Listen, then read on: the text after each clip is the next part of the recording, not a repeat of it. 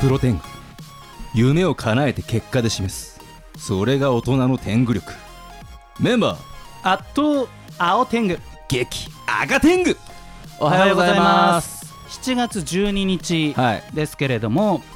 感染者数がまた増えてしまいまして絶望的ですね今ね私、まあ、新宿池袋エリアで、はいまあ、お仕事させていただくことが多いんですけれども、はいまあ、両方の町ともに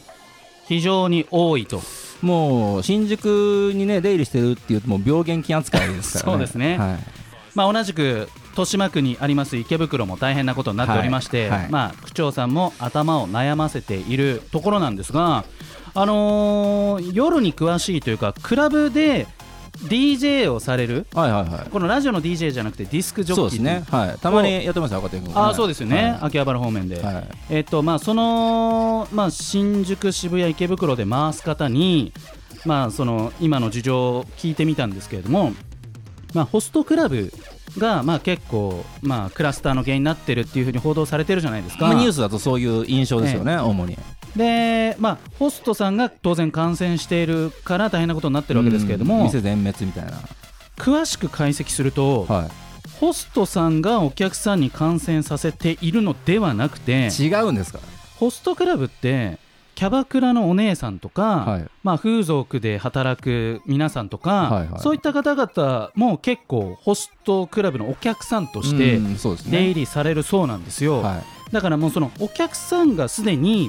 それぞれの自分たちのお店で感染してしまっていてそれがホストクラブに行って、えーまあ、ホストと会話をしたりあとホストクラブはキャバクラにない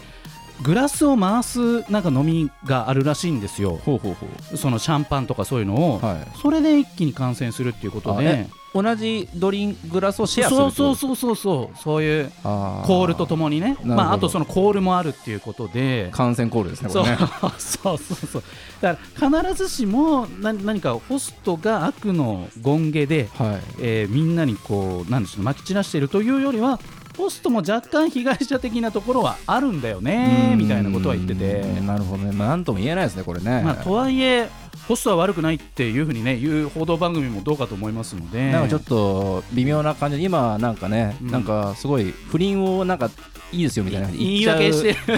ぐらいなんか肯定しちゃいけないんじゃないかっていう感じが今しましたねまあ、赤天狗さん、まあ、ここ、スタジオ西新宿ですけれども、はい相変わらず車で移動されてるとそいううことでもうあのちょっと某ねあえの、青天狗さん があのちょっと電車は全然空いてるからうん赤天狗そんな車で移動なんて、そうねはいはい全然時間もかかっちゃうし、ん全然電車でいいよって言ってたんで。確かに空いてた時期もあったんですよ、はいあそうなんだと思って、ねところが赤天狗もそうしてみたんですけども、うん密でしかないん でちょっとすごいご情報だったのにもう全然車ですね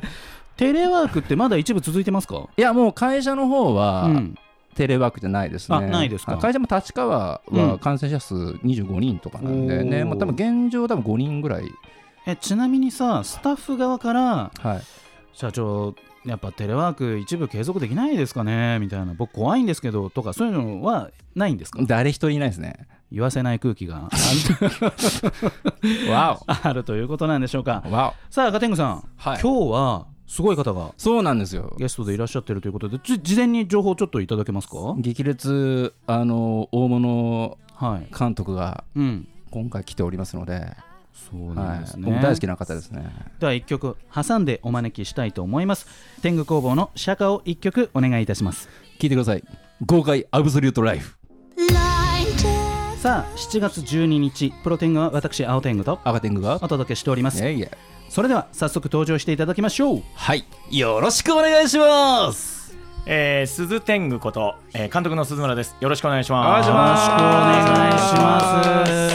しますわお。鈴村さんフルネームでもう一回お願いできますか。フルネームで監督の鈴村信弘と申します。よろしくお願いしますよろしく大木お願戸いしさんまあ監督というと、はいまあ野球とかサッカーとか、ま AV あ、アニメとか AV ととかかねいろいろありますけれども、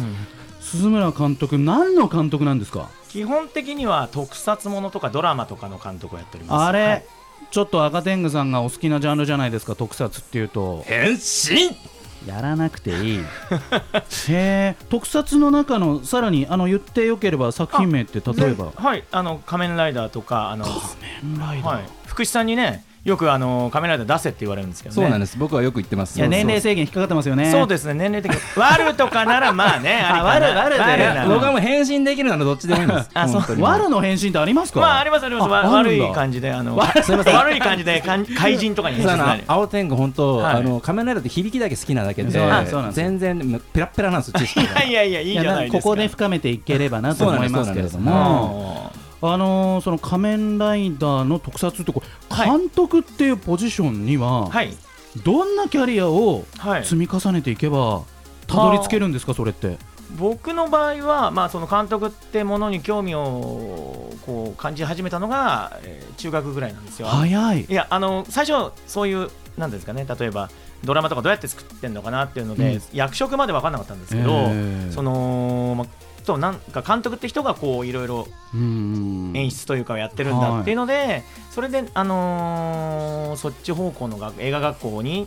と思ってそこが最初ですかねあ。そうなんですはい学校行かれてたんですねやっぱ映画学校行きました何の役にも立ちません でしたけどあの言っちゃったいや はりいやもう、まあ何十年も前の話ですけど、そう僕でのすよね今まのあ学校はね、まあ、いいんじ今ゃないは多分現役の先生とかうんそうでがすね多分出入りされてて、ん昔はいの多分 CG もそうなんですけど、ええあの多分業界で役に立たなかった方たちが、はいあのなんですかねうんちょっとあんまし、もう今の時点ですごいパワーワード言っちゃってます、うんだからこれだからいい大丈夫なんですねその辺話して大丈夫大丈夫大 丈夫あの全て真実をさらけ出すのがプロテインなるほど恐ろしいしいですね本当にねなるほどでもその中でもなぜ特撮ああそうですねだからあの特撮っていうかまず僕最初に一番感銘を、まあウルトラマンとか仮面ライダーとかも見てたんですけど、うん最初にその小学生の時にはい3年だったかな「スター・ウォーズ」を見ておーその今でいうエピソード4ですね最初うのんそれ見てすげえなとやっぱそうんの特撮っていうとあれなんですけど、まあ、SF がすごいはいなと思ってて、うんそれからですかねもう真剣に見るようになったスのタはー・ウォーズきっかけだったんですねあのもうなんていうんですかねその仕事にというかっていう、うんあうんのやっ仕ぱ事目線で見たので言うと、そこが、まあ、小学校3年生でね何が仕事目線だった話も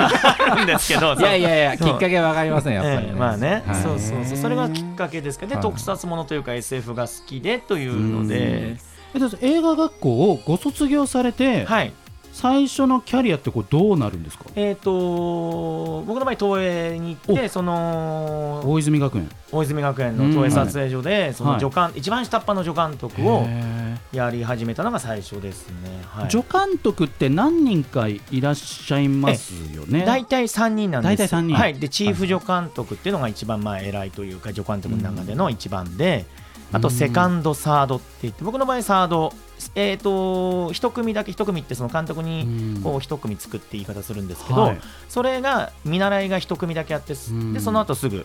えへーーもうサード助監督で。ちょ助監督っていうのはどういう動きをされる方なんですか、えっと、基本的にチーフ助監督っていうのは、はいあの現場の仕切り、まあ、仕切りというかースケジュールを組んでいく人ですねその役者にもてなんですかスケジュールあるじゃないですか、へーはいはいはいはい NG 日とかそういうのを全部整理してあーどういうどのシーンから撮っていくかとか、めっちゃ大事ですねそ大事れですそうですね進行管理的なそうそうだからめちゃめちゃ大事だダメなチーフ助監督だといきなりラストシーンからい予定に入れちゃったりするだからもうだってだ、ね、また芝居してないのにいきなりラストシーンで泣くシーンとかなんかね辛いそうそう辛い場所辛い場所の都合でとかねそうそうそう、まあ、なあんかるんですけどロねケ地の都合でちょっとここから入りますみたいなそうそうそうマジでやめてほしいやつです それでも大御所の役者さんとかだったらいや怒ったりしこまれすスケジュール組んだバカ誰だ的な感じになりなりまますすよよね、ね。なります。あの監督も怒りますし、そうですよねそうですね。じゃあそれをそそれがそうチーフで、そのはいセカンドっていうのが大体役者担当なんですよ。へー役者担当と衣装メイクみたいな、うん衣装さんメイクさはいはんい担当で役者周りですね。なんかその助監督時代にはい強烈に残ってるで出来事とかってなんかいごやざいもまうすか僕の時代ははいもう、まあ、古き良き時代ってよくね言うんです けど全然古き良くない時代であのただ古いだけで、はもう予定表スケジュールとかをコピーするだけで、俺の時代は手書きだったとかいろいろ言われてあー知らねえよっていうねあのそんうなんいつの時代では手書きなんてよと思いながら、うんそういう時代でなんかもう毎日殴られ蹴られしてました。え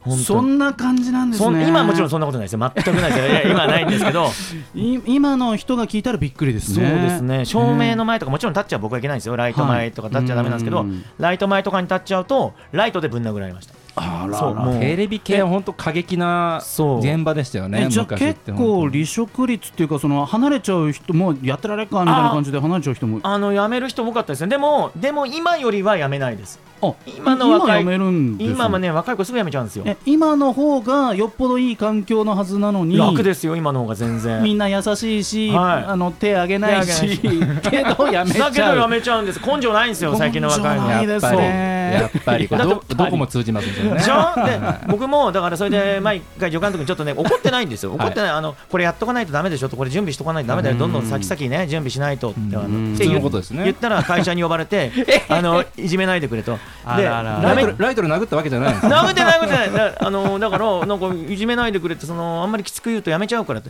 監督いっぱいいるけど助監督全然いないからって言われてあああ育たないぞとそうそうそうかなんですかねもうんう本当にもう温室育ちが増えちゃってーでそうもですその助監督ではい頑張ってる姿を、はいこれ誰が認めてくれるんですかね、まあ上に上げてくれるのは誰なんですか、あのーまあ、大体先輩の監督とかが、はいあいつよくやってるなっていうおとーあのそろそろセカンドにしてやったらどうなんだとなかチるほーどフにしてやったらどうなんだとか口利きなんですね基本ねそうあの僕の時代はねそうでしたねね今なんかちょっとまあいろいろんプロデューサーが見ていいかなとかそういうのもあったり、はいはいはいえあーなんじでよゃすかねりよりなんか社員会社的になってきましたもえんね今はねあなんかそうですそうなんですねね昔は本当もうねもう24時間関係なくんぶっ通しみたいな感じでしたもんね、テそレうビの方もうだって寝る時間なんかなかったですで今ははい助監督も楽なんです、スマホでググれば出てくるじゃないですかあまあそうです僕らよのね頃図書館行って調べないとないんですもんパソコンなんて新聞の切り取りとかだってそうそ入っうそうてましたもんね本当普通にそういやいや本当ですよあのー本ス当ケールに表そんな感じなんですよそうそうなんですねだから調べるのがもううねん近くの図書館なんてたかが知れてるじゃないですか本もまあそうですよねだからん国会図書館まで行って本気だそうもう本大気で変な調べましたよそうそう殴られ蹴られ、はいえーなじられ、はいでもやめなかった鈴村青年、ええええこれなぜなんですかねこれ多分、はいやっぱり監督になりたかったからっていうのともおうー何度も自分を言い聞かせましたよねあの地獄の撮影所 をあ地獄の撮影所ここは夢工場なんだと思いなあーが変換らそうそう、まさにそうですよでもやっぱりうんゆ夢作る仕事っていうところはうん変わらないですからねまあ、アガテングさんが常々ね、えー言ってる根性論ですけれども、 響きは悪いですね津村さんがその時にね作ってた作品とかお聞きしたいですよねああそうですね、作品名とかをえー、はといその時です助か監督の時ってことです一か番最初にやったのは、その特捜エクシードラフトっていう特撮ものなんですけどあの流れからいくと、はい宇宙刑事ギャバンとかの流れ、うんうんうんうんあの流れの、えーそういうメタルヒーローって呼ばれるんですけど、はいそれを最初にやったんですよおーそしたら隣がそのなんとかレンジャーっていう戦隊ものなんですけうどはいはいはいはい向こうの方がスタッフ優しいんですよあれめちゃめちゃでこっちはすごいあれ俺これ失敗したね作品選ぶのと思って向こう優しくてこっちもう殺人鬼みたいなのばっかりですスタッフへはー本当にそんな同じ投影でも同じ投影でも現場によって全然全カラーが然違違ううんんでですすよねカメラマンいつも酒臭くてああもうそれで豚さっていうのが口癖でもうやばいですね本本当当もう今とあまりにも違う撮影現は場いの話ですけれども、はい続きは1曲挟んで、えーお尋ねしたいと思います、はいえーそれでは1曲そうおですね届けしましょうあか、はこれ僕があのデビューしたのが小田切長が、えーと主演だった「仮面ライダークーガ」っていうのがあるんですけどもおーすごいまあよくね主題歌はかかることあるのでせっかくなのでエンディングの方でおはいあのークーガのエンディングであるあの「青空になる」お願いします7月12日のプロテングは私青天狗とアガテングと鈴天狗お送りしておりますさあ告知がございますはい、えっと、この間まで撮影やってたんですけれども、はい7月のまだ、んえっと、日程がはっきりしてないんですが、はい7月下手すりゃ8月頭ぐらいになっちゃうかもしれないんですが、えー今回コロナの、まあ、はい影響でということで、その少数制で、うんえーショートムービーを撮りまして、ほうほういいっすえね、 3本ほど撮って一応連続もの単体でも見れるんですけど一応連続ものになっておりまして、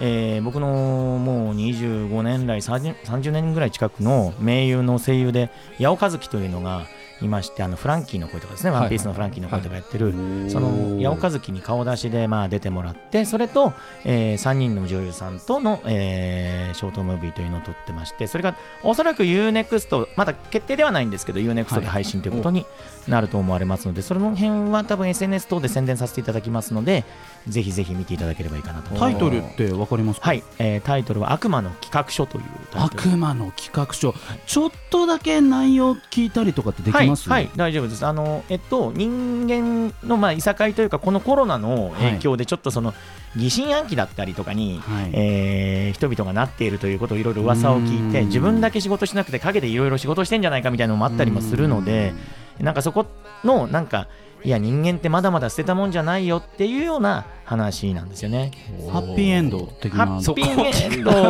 かどうかはそこええあれですけどもただまあどうどうしようもない ただまあ悪魔の企画書ってなんで悪魔の企画書ってタイトルかっていうのは3本目まで見ていただくと意味がわかると思います。なるほどはいでもこれはいなんか僕このクリエイティブの世界すごいいいなと思うのは、はいななんだろうこのコロナではい自粛なのに、はいでもこのできる範囲の中でやれることをやろうよってそうですねやって動いてらっしゃる方もいるし、はいまあ、テレビもなんでしょうね、はい僕らの時代とかうーんあああいうのだとこう Zoom なりなんなりを使ってそれぞれの場所から、え頑張って放映したりとか、はいそのなんかこう限られた制限のある中でやろうとするっていうのはなんかすごく素晴らしいことだななんてそう思うんですけど、ですねこれやろうと思ったはいなんかモチベーションってどっから来たんですか、えーまあそのやっぱり仕事が激減してみんな僕らうんエンタメ関係の人間っていうのがそういうやっぱり日本ってうん結局そのこういったものをはエいンタメ系のものをその文化というよりは娯楽の範疇を出してないわけですよね。いやだからこういう時なんか必要ないとかね、うんそうななんんかですやたら言われますよね。そうなんですだからなんとく、なくそこがやっぱりそれを見て元気をもらったりとかできそるうとそうそうそう勇気というかうんみたいなものをえーと見てる人たちえー一般の人たちというかうん見て元気を出してもらえるといいなということまあが本当もともそとうですねのはいうんきっかけですかね。結構必要ないってね、うんあのアニアニメとかね、あのこういう時はなんか、まあとはいえみんな帰ったらみんな見てるじゃん。うんうんうんほんとエそうッですからねセンシャルワーカーの皆さん、もちろんお疲れ様ありがとうございますだけど、そこだけじゃね、うんやっぱり世の中、こう、回っていかないというか、ね、そうまあとはいえね、こうのんコロナ期、やっぱその配信とうんそのゲームの方のアプリとかの売り上げってあ売り上めげちはゃねくちゃ上がってますか上がってるら。ね、やっぱだって家でずっとこもっててねそうそうそうそう見たいですもんねそう見たかったりゲームやりたかったりしますもんねずっと再放送ってわけにもいかないですいか、からなね。いですよね、はいうんアニメの制作現場は、そうですねあの声優さんの方のところだけですかね、あとはうん打ち合わせもちょっとあのもう遠隔のスカイプあかーズームでの打ち合わせになりましたけ慣どれてきたあとまっていうことなあとはんですねいえ顔を合わせないとダメダメな打ち合わせはうん顔を合わせてう、んでとはいえ最後の声優のセクションはい、 SE とか音響周りは、うんあうんのどうしてもねちょっとスピードがちょっと遅くなってる感じですかね。あーはうんいなるほどさあ今日は鈴天狗こと鈴村信弘監督にゲストでお越しいただいております、はいさあ前半は助監督時代の、はいまあブラックな感じをえー赤裸々に語っていただいたわけですけれども、赤裸々にねはいまあ、そのブラックをくぐり抜けはい見事監督のポジションになっていくわけですよね、はいはいおかげさまでこの時のなんか喜びって覚えてますかあ覚えてますやっぱ最初に監督になった時っていうのはやっぱりうん言い方変ですけど、 はい、あのやっぱりみ態度がね皆さん変わるというか今はな周手りがのひら返周りし、がねやっぱり周りが変わるそうでも僕の場合割と、うんあの手前味噌で恐縮なんですけどスタッフと仲良かったんですよ、あーなんで普段だと普段の監督だとあー大変だなとかって嫌な顔されたりするところうん割とみんなやっぱり協力的にやってくれたんあーでいい監督ですねいいありがたかったなというのはありますけどね。もう周りが変わるぐらい成長してみたいですけどね自分も一生ないかもしれないですね。 いやいやいやいやわかんねえだろそんな。そうです諦めちゃいけません。諦めてな今言いいたかっただけ です。あのーお給料とか、はいそういった点では助監督と監督ってのはもうなんかすごく変わるとか、あんま変わんないとかどうなんでギしょうャランティーはもちろん監督の方がいいんですけど、うん監督って何回かに1回しかできないじゃないですか確かに助確かに監督ってずっとやってられるんですよ、へえああーいろんな先をまた受けるまっていうあ、またげるしうん例えば仮面ライダーで言えば1話から最終回までやることできるじゃないですか、はいはいはいでもその中で仮面ライダーで僕は何本かしかできないじゃないですか監督って何人か監督いるのであーそうなんです、ね、そうすると単価が高くても助監督の方がうーんギャ,、やあのギャラがコツコツ稼げるのが助監督っていことなんですねそうですねやっぱ数こなせるんでだ僕の先輩で、はいあの優秀なチーフ助監督がいたんいいたんですけどっていうと死んじゃったみたいな、い、るんです けどあの、あのー存在されるから存在しますよもちろん、はいでその人は監督何本かやりましたけどやっぱり助監督の方が儲かるって言っていまだ助監督ですねあーえーもうねそんな70ぐらいですよ60い